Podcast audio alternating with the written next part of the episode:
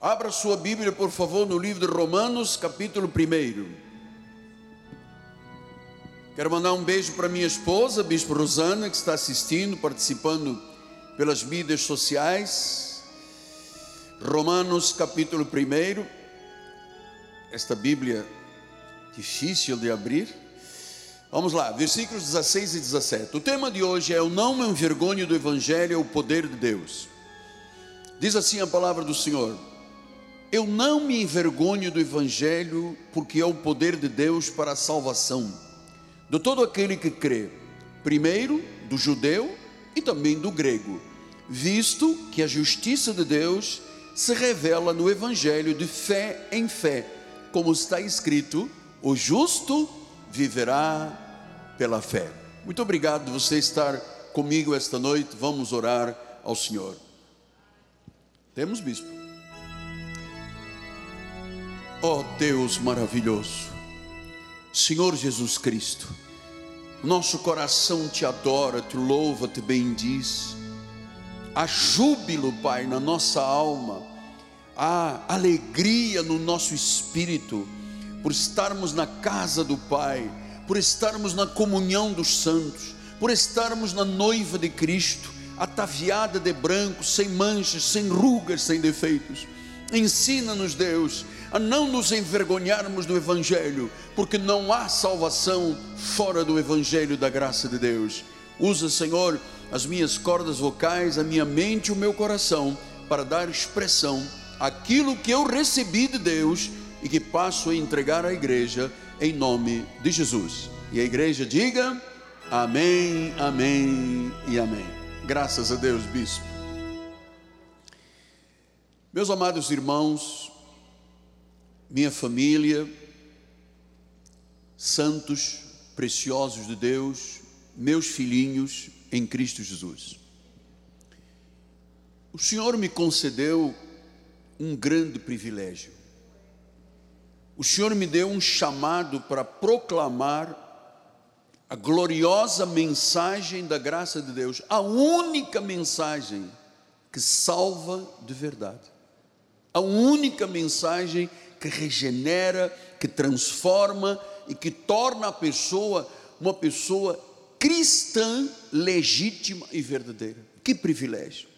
Milhares e milhares de pessoas têm conhecido a verdade através da mensagem deste altar, a revelação da graça de Deus, a revelação transformadora. Desde 1989, milhares e milhares de vidas no Brasil e nos demais países onde nós chegamos têm se transformado verdadeiramente em sal e luz desta terra. Eu sei que o verdadeiro e genuíno evangelho, a graça, sempre esteve sob ataques. Sempre. Se você conhecer a reforma desde Martinho Lutero, João Calvino, João Knox, os demais, Spurgeon, todos aqueles que fizeram parte da reforma protestante, as suas mensagens e os mensageiros sempre estiveram debaixo de ataque. Agora saiba de uma coisa: Deus me preparou, me forjou, para que eu seja um defensor da inerrância e da infalibilidade das Escrituras.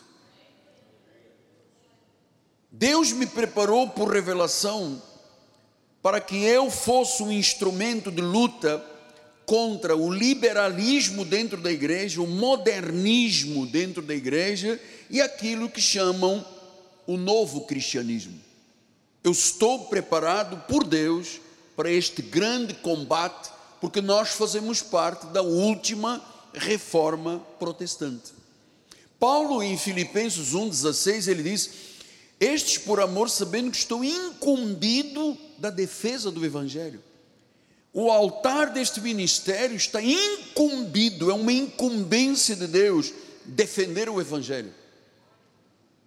Depois no versículo 27 disse: Vivei acima de tudo modo digno do Evangelho, para que indo ver-vos, estando ausente, ouça no tocante a vós outros que estáis firmes em um espírito, com uma só alma, lutando. Amados, a vida da igreja e do pregador não é um mar de rosas, é uma luta.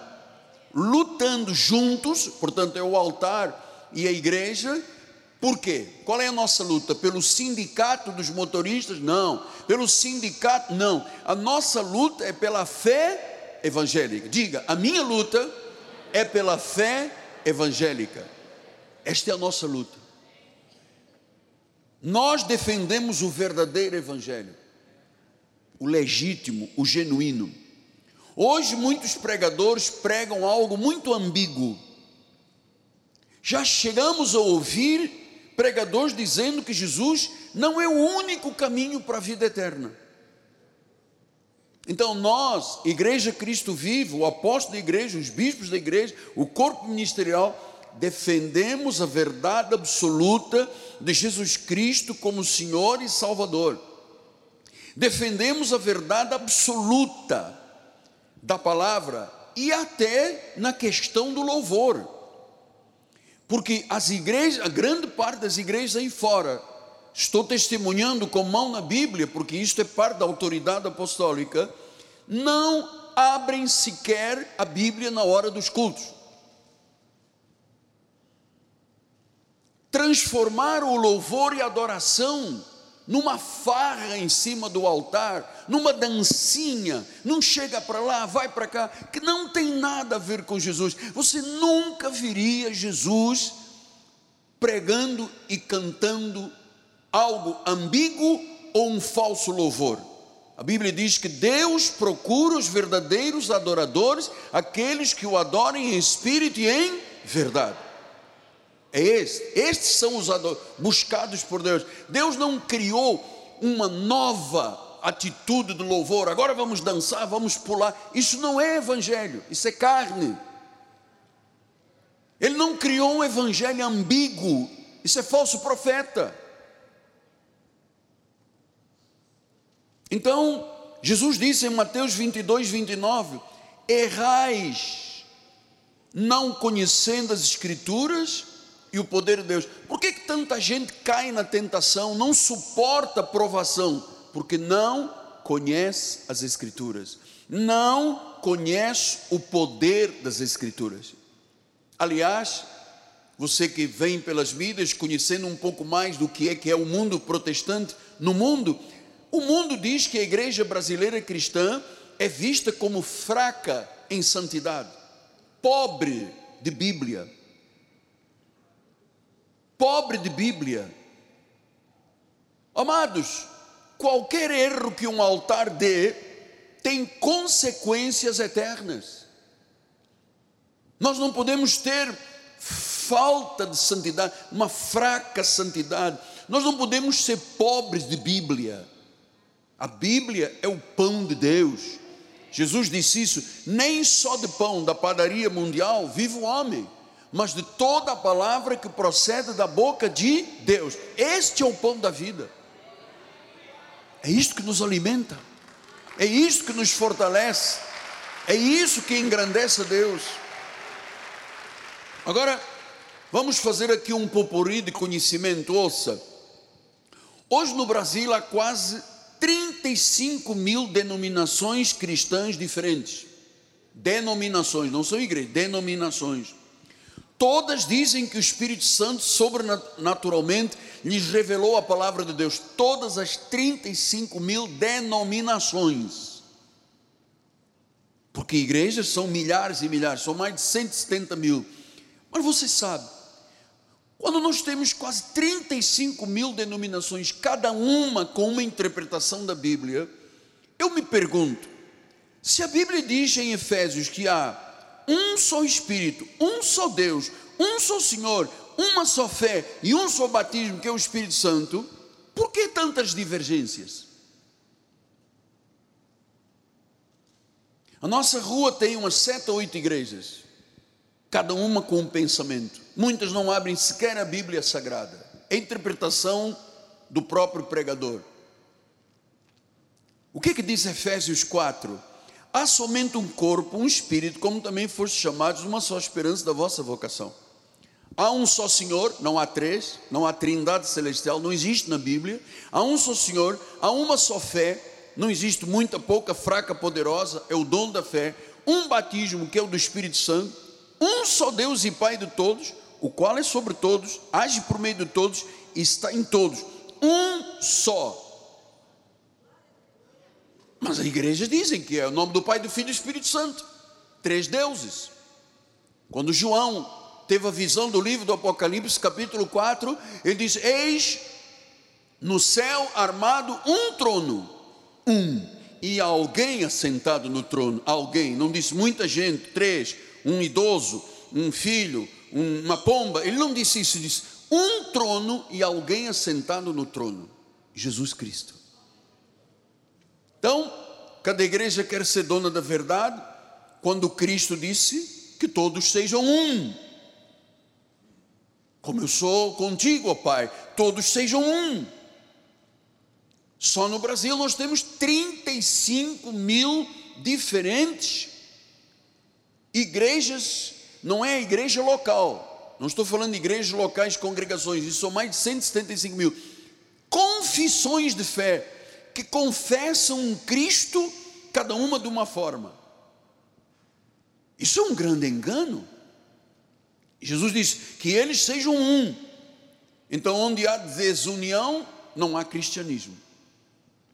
Nós temos visto pessoas com diferentes perspectivas hermenêuticas, diferentes interpretações, que nos afastam todos uns dos outros, cada um com uma interpretação bíblica, seja na igreja missionária pentecostal, neopentecostal, tradicional. Amados, só a Receita Federal tem hoje mais de 150 mil templos registrados, fora os que não têm vida jurídica.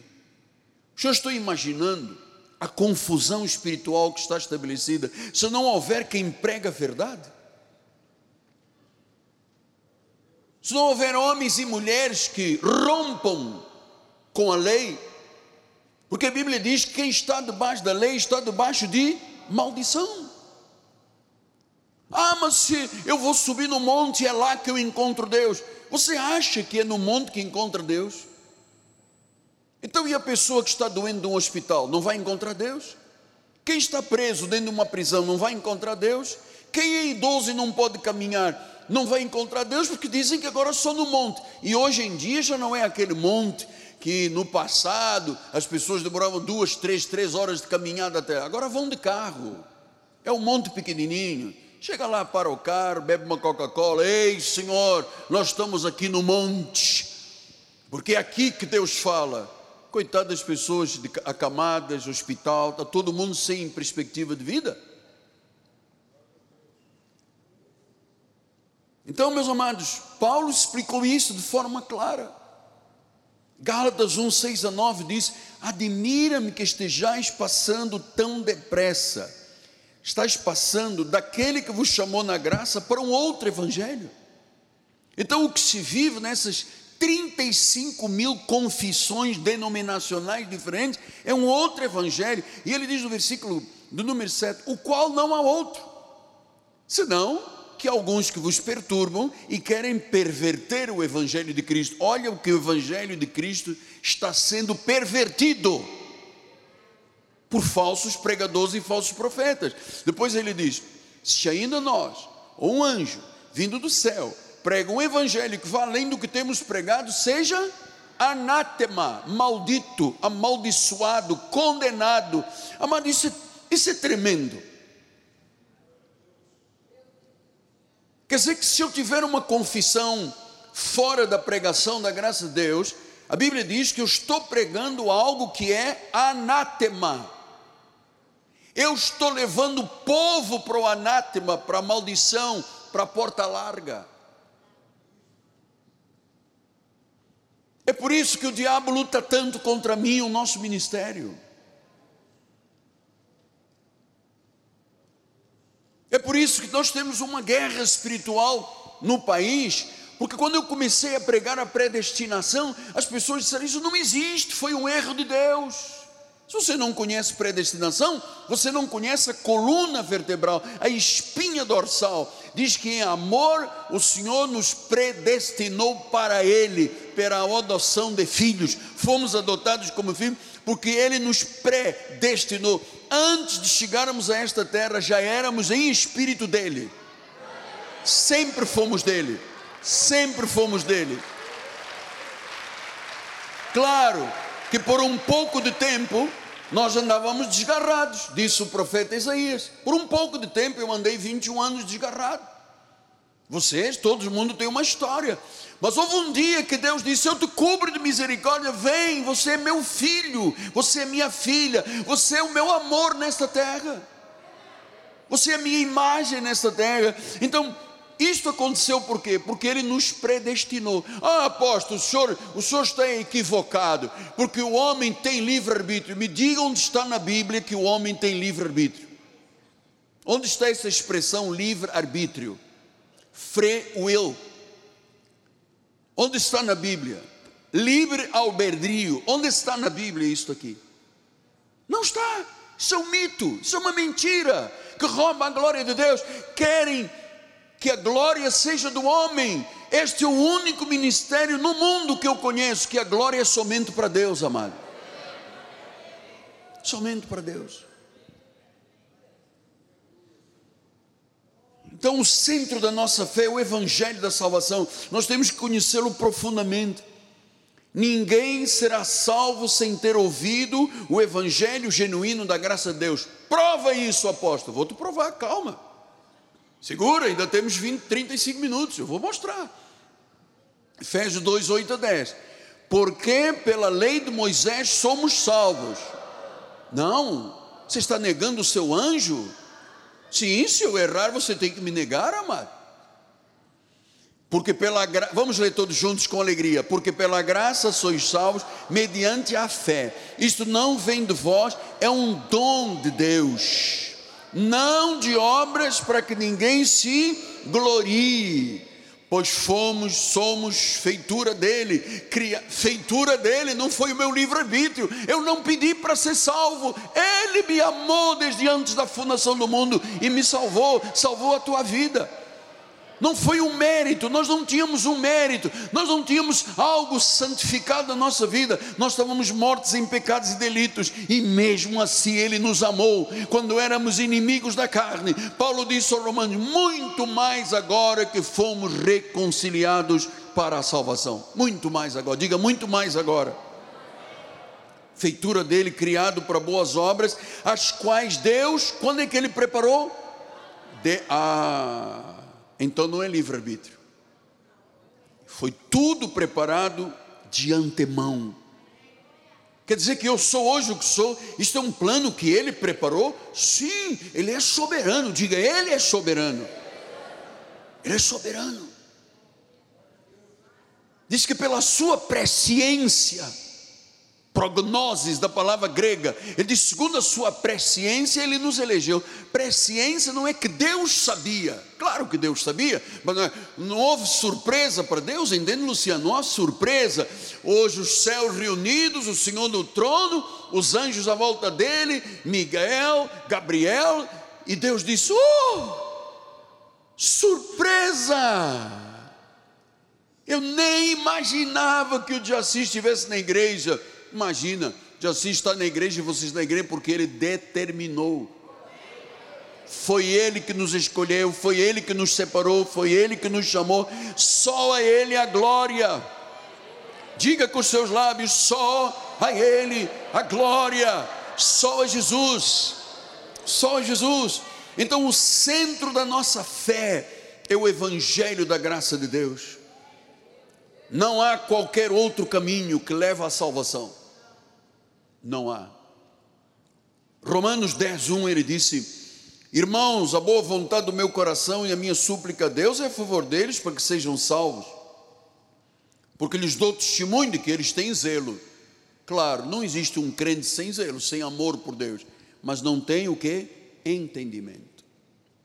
Eu vi o diabo, ele está lá atrás, era uma pata rachada, era uma barba vermelha, eram dois chifres, era um, um casco Amado, nunca ninguém viu o diabo. Essa é que é a verdade. Não, mas tem uma profetisa aí no subúrbio que diz que Deus levou ao inferno e que ela teve um encontro com Satanás, e sentados os dois, tomando um whiskyzinho no inferno, mexendo com o dedinho gelo, comendo caju, e disseram: o Satanás disse: Vou te mostrar onde, estão, onde está a sala dos crentes que perderam a salvação. E ela disse que entrou e viu tanta gente. Amado, se um crente se perdesse, Cristo se perderia. Nós somos um espírito com Ele, nós fomos selados para o dia da redenção. É impossível, nada nos pode separar do amor de Deus que está em Cristo Jesus, nem a morte, nem a vida, nem espada, nem principados, nem potestades, nem criatura alguma nos poderá separar do amor de Deus que está em Cristo Jesus.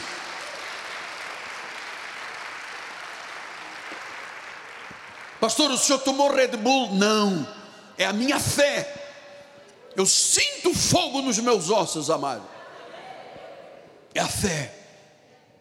Depois ele diz no versículo 3: Porquanto, desconhecendo a justiça de Deus e procurando estabelecer sua própria, e aí por que, que as pessoas caem nas tentações, em pecado e não suportam a aprovação? Justiça própria. Não se sujeitam à justiça que vem de Deus. Versículo 4: Porque o início da graça é a lei. Não, para de sonhar, isso é caô, apóstolo. O fim da lei é Cristo. Diga, o fim Diga o fim. Diga terminou. Acabou o prazo de validade. Diga o fim. O fim. Ah, oh, mas sexta-feira temos que jejuar. Temos que lutar com o diabo. Temos que subir no monte. Ai de mim, quanto mais jejum, mais força. Amado, ah, ainda temos um culto para passar óleo na cabeça das pessoas. Por que, que você quer passar óleo? Não, porque o óleo é o símbolo do Espírito Santo. Mas você tem o Espírito Santo todo dentro de você. Você quer um símbolo quando você tem a substância com você? O poder de Deus que opera em nós, como é que eu vou passar óleo para dizer que é o Espírito Santo se eu tenho o Espírito todo na minha vida? Eu sou um Espírito com Jesus. Então vamos lá, todos com alegria dizer: o fim da lei é Cristo. Estamos no caminho certo ou não estamos? O apóstolo está lhe mostrando a Bíblia. Não é salvo o que acredita só no Antigo Testamento. Não é salvo. Pastor, porque no tempo eh, de queimar gorduras, ah, não é salvo quem acredita no Antigo Testamento. Antigo Testamento não é suficiente para nada.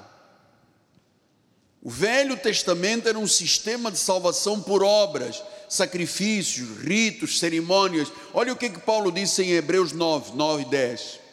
Hebreus 9, pode ser 8 a 10.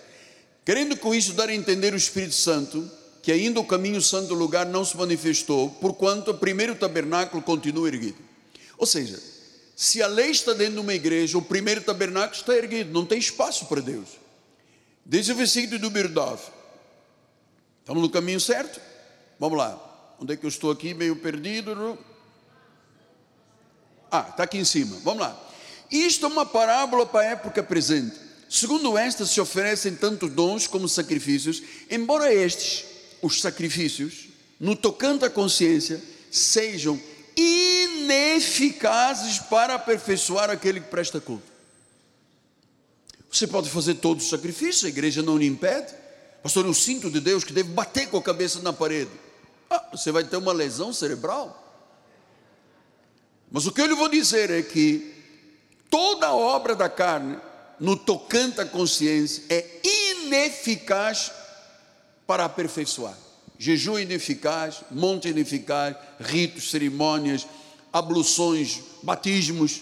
Ah, mas nós temos um senhor aqui esta noite, passou por 18 denominações, se batizou 18 vezes. Afinal de contas, por que 18 vezes? Porque nunca se sentia perdoado. E quem não conhece estas verdades erra porque não conhece o poder das Escrituras. Mateus 23, 3, 4 diz assim: Fazei e guardai, pois tudo quanto eles vos disserem, porém não os imiteis nas suas obras, porque dizem e não fazem. Atam fardos pesados e difíceis de carregar e os põem sob os ombros dos homens. Entretanto, eles mesmos nem com o dedo querem mover. Olha, como é que vive a igreja de Jesus? Fardos pesados sobre os homens. Sexta-feira, sacudimento. Temos uma corrente. Temos a unção do óleo santo que veio de dedo de Deus de Teresópolis. A água que veio do Jordão.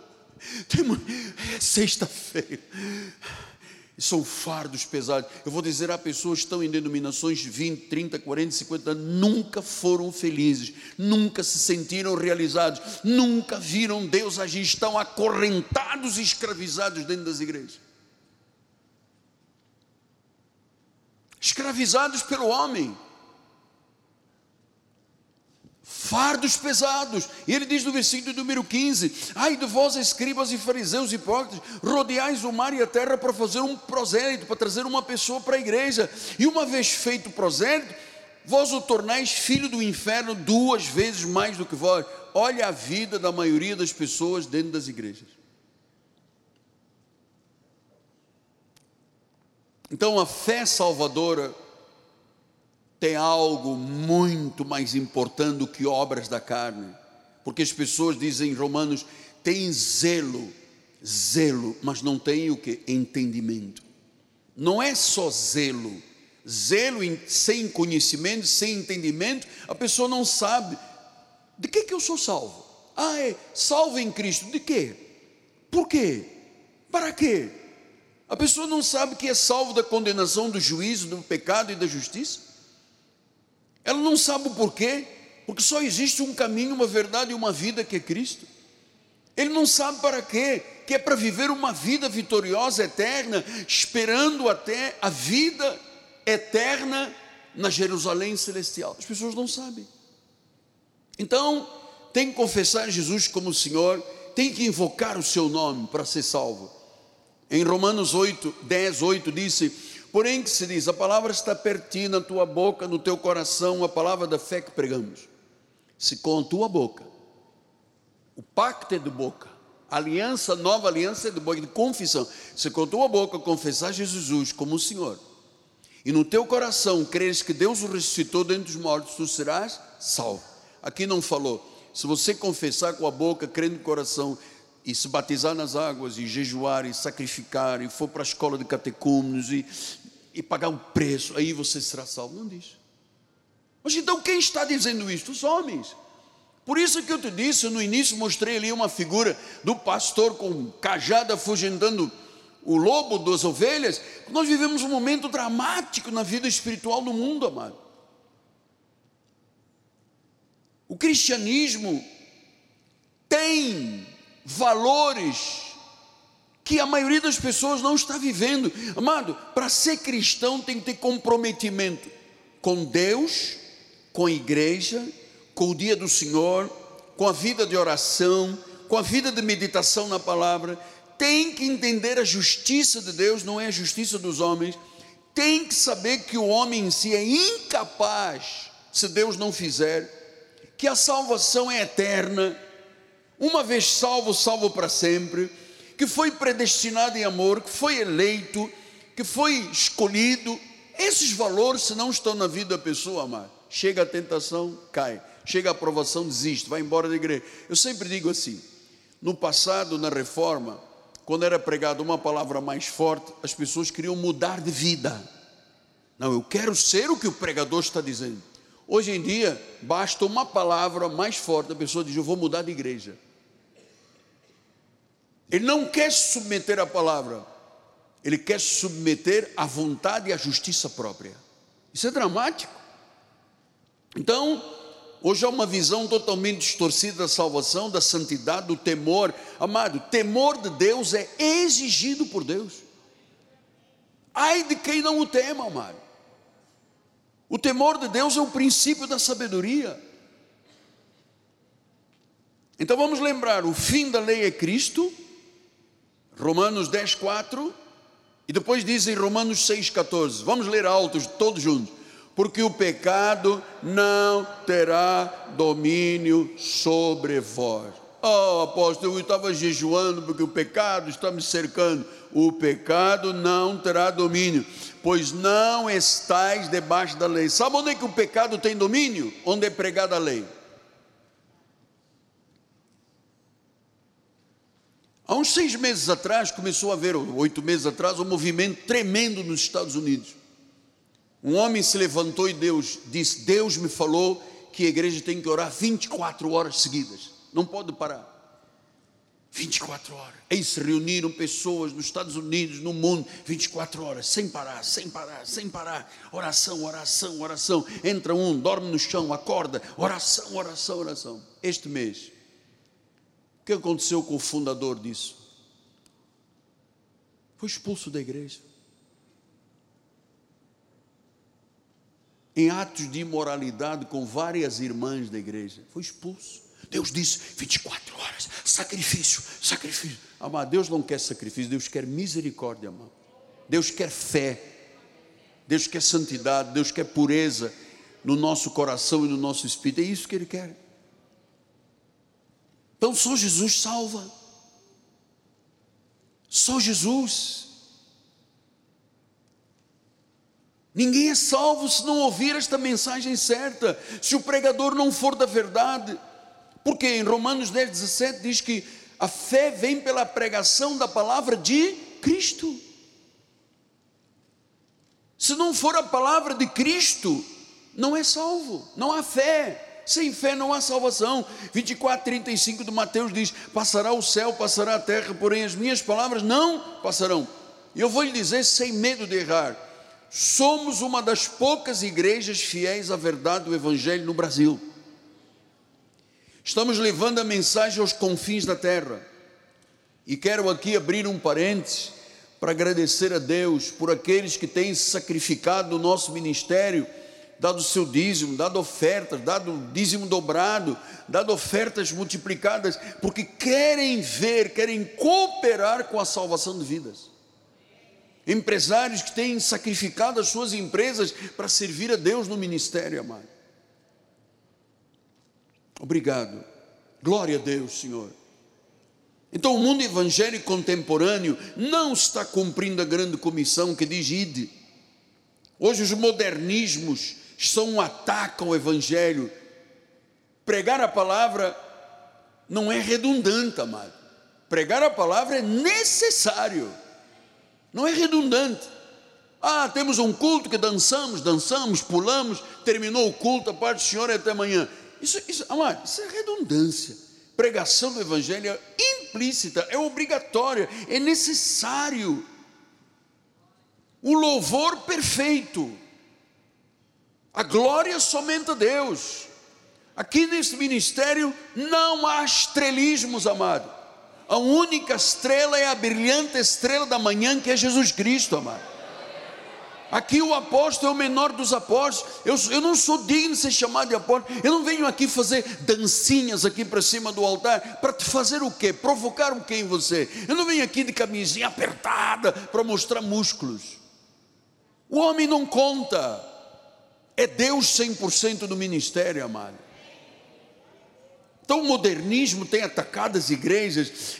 Só o evangelho da graça é transformador, é regenerador, é libertador, é salvador. Volto a dizer em muitos lugares, não se abrem as sagradas escrituras. Eu já estive em congressos que o pregador não abriu uma única vez as Sagradas Escrituras, era um paurador frívolo. Só Jesus salva. Ninguém encontra sozinho o caminho para Deus, ninguém tem livre-arbítrio para dizer hoje eu vou. Se você diz hoje eu vou, é porque o Espírito já fez a obra na tua vida. Ninguém pode dizer que Jesus é o Senhor se não for pelo Espírito. Ninguém encontra sozinho o caminho para a salvação, ninguém. Pastor, e como é que são, na maioria hoje dos lugares grandes das igrejas, como é que é o culto? Convidam um influencer, daqueles que têm um milhão de pessoas no, no, no Instagram, convidam uma cantora e o pastor está em Angra dos Reis pescando. Lagosta E o povo pagando o preço do sacrifício na igreja, amado. É um influencer que vem para cima do altar. Eu vou dizer, nós temos aqui pessoas que me conhecem há 40 e poucos anos. Deixa eu explicar uma coisa. Não existe no Brasil um único ministério que tenha o mesmo pastor com a longevidade que nós temos neste ministério e que esse pastor é atuante, perseverante está na igreja quase todos os cultos. Não existe. A maioria põe o diácono, põe o influencer, chama uma cantora, dá mil reais e faz um culto. Ah, cantou, louvou, chorou. Não aconteceu nada, niente. Então isto vem da onde? Qual é esta herança? Olha, da igreja romana, porque o Papa diz que basta viver uma vida justa, a pessoa já é salva. Romanos 3, 10 a 12 diz assim: como está escrito, não há um justo, nem sequer um, não há quem entenda, não há quem busque a Deus, todos se extraviaram, a uma se fizeram inúteis, não há quem faça o bem, não há um sequer. O homem não tem a capacidade de ser salvo, por si não há. Não há um justo sequer. Então, Roma diz: basta crer na igreja romana, não é preciso ter Jesus. Maria está ocupando o lugar de Jesus. Maria. Com todo respeito, mas Maria não é coautora da salvação, Maria não tem nenhum poder, ela não derramou sangue, ela não foi para a cruz do Calvário, ela não era o Cordeiro de Deus, ela não era o Messias, só houve um, Jesus Cristo tomou sobre si o castigo, a dor, a doença, a enfermidade, o pecado e encravou na cruz do Calvário para que nós, mortos aos pecados, vivamos para a justiça. Por sua chaga já fomos sarados. Ah, mas o Papa diz: os que vivem as bem-aventuranças, os que suportam o sofrimento são salvos. Isto não é verdade. Só Jesus Cristo salva. Só Ele nos levará para a eternidade.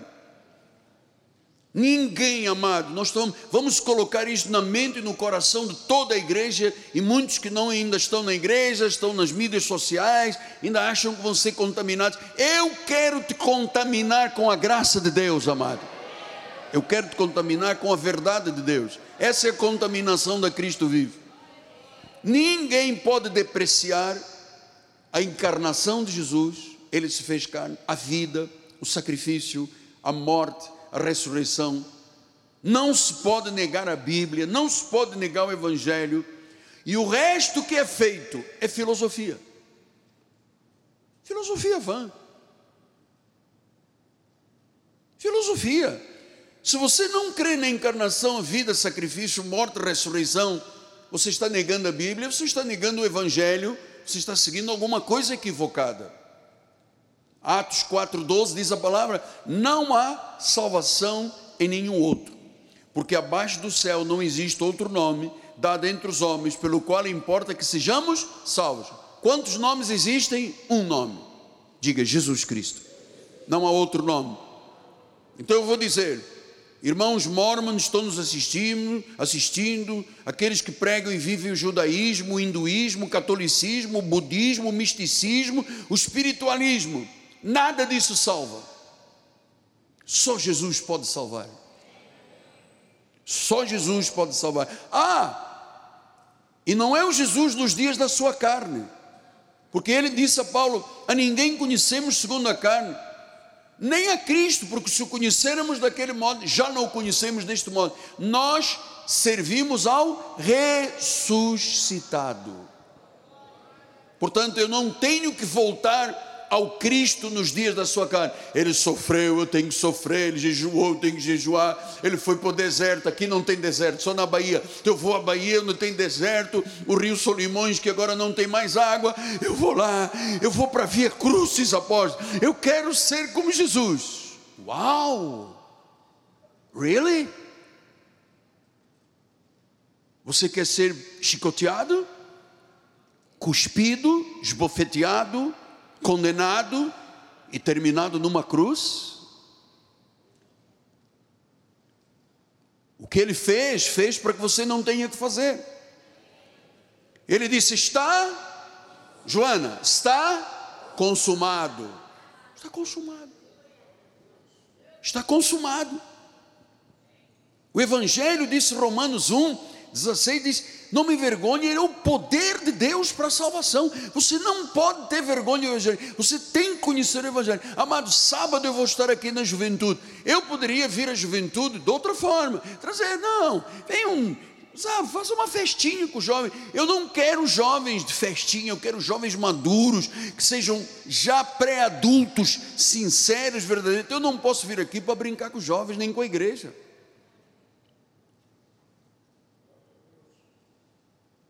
Paulo disse em 2 Coríntios 4: Mas se o nosso evangelho ainda está encoberto para os que se perdem, que está encoberto. Olha, eu vou te dizer uma coisa.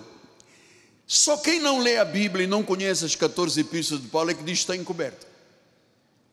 Mas se o nosso evangelho ainda está encoberto, é para os que se perdem.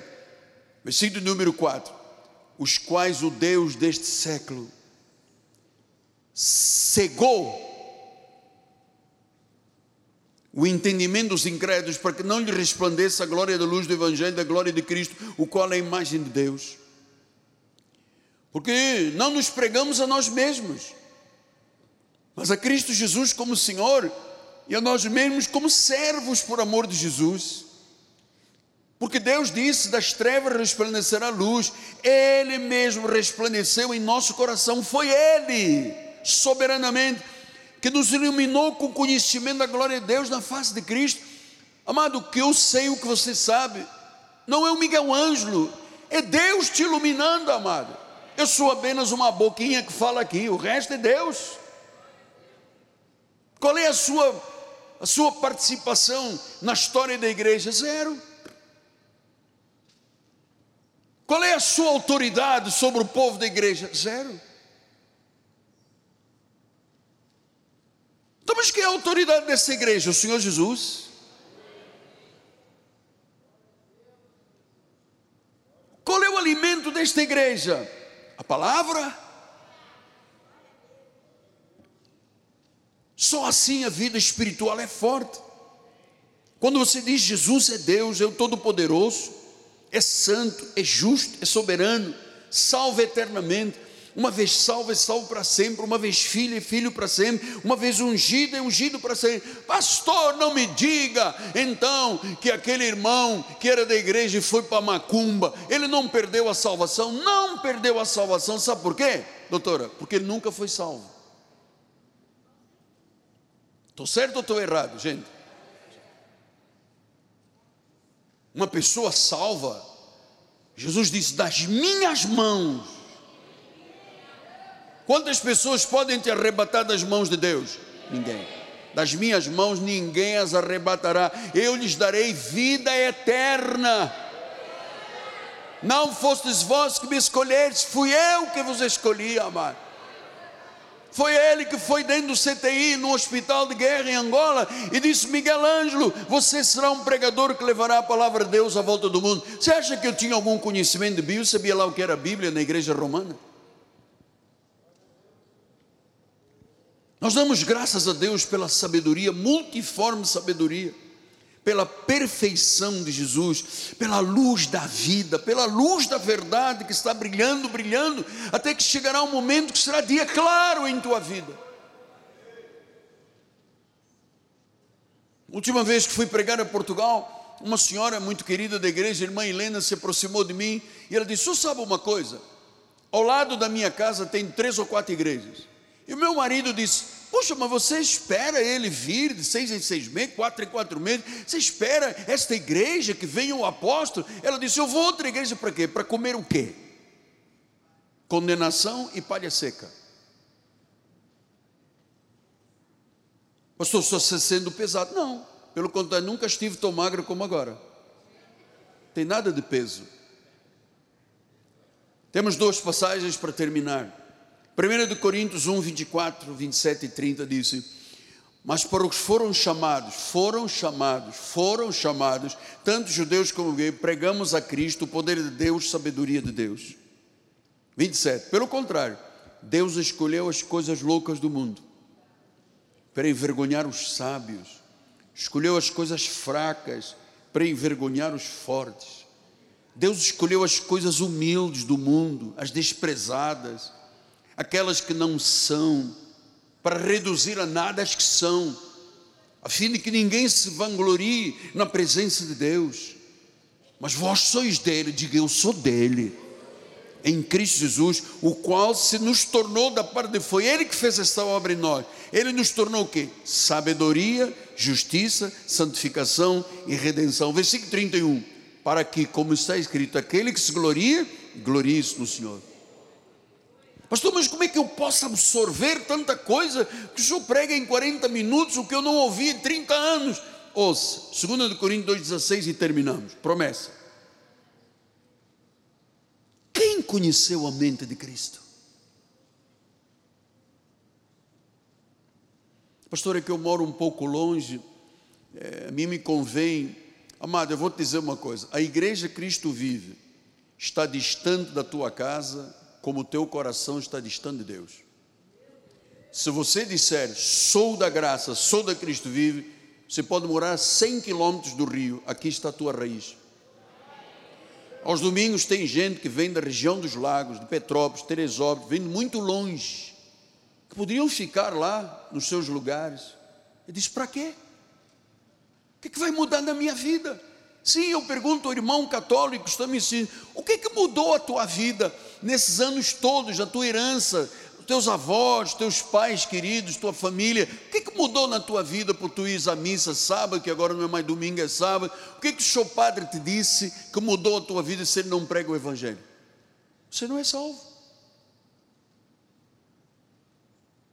Milhões de pessoas morreram ao longo da história pensando que eram salvos, se não for a misericórdia de Deus, claro, mas não conheceram a verdade, não foram libertos, não foram salvos. Quem conheceu a mente do Senhor? Que o possa instruir. Nós temos a mente de Cristo. A nossa mente não é a mente de dancinha, a nossa mente é a mente de Cristo. A nossa mente não é florear um culto, é trazer o pão, o alimento sólido. Paulo disse aos Coríntios: Eu vos trouxe leite, porque vocês são crianças, não vos pude dar alimento sólido. O alimento sólido é isso que você está comendo esta noite. Que você terminará o culto e você vai dizer: Cara, valeu a pena. Eu ouvi os lábios do profeta falar a verdade de um pastor fiel que lidera com responsabilidade, com firmeza que maneja bem a palavra da verdade, que ensina e protege o rebanho contra qualquer influência que queira desviá-lo da sã doutrina. Você tem aqui, bispo, coloca lá outra vez, por favor. Este sou eu. Esta é a minha função. Esta é a minha missão. Proteger aqueles que, trazidos por Deus, vieram a este ministério dizendo: Estou aqui, cuida da minha alma, e é o que eu estou fazendo esta noite, com a mente de Cristo ativada, com a sabedoria de Deus ativada. Porque, irmãos, eu sei como é a vida é dura e quanto lutam alguns dos irmãos para poderem ser fiéis. Uma irmã me disse há uns dias atrás, quando veio aqui trazer o seu, sua oferta, ela disse: Apóstolo, eu estou do teu lado, meu ombro está com o teu eu só tenho 30 reais, não tenho mais nada, mas pelo sonho de ver pessoas salvas, está aqui o que eu tenho, não tenho mais nada. Eu quase disse: Não, amada, então fica. Mas Deus disse: Se ela não semear, como vai colher? A honra é de Deus. Eu sei que muitos aqui têm passado por tormentas, por lutas, mas eu quero ser um guerreiro aqui neste altar, amado. Nada me intimida, amado. Você pensa que eu tenho receio, medo de alguém, das mídias sociais? Eu tenho uma conduta alinhada com a Bíblia Sagrada, mano. Você está num lugar bom. Às vezes vem chuva, vem. Às vezes vem ventos, Alexandre. Vem. Eu não mudo a minha confissão. Viu, Janine e Ruth? Eu não mudo a minha confissão. Eu estou aqui para cuidar de você.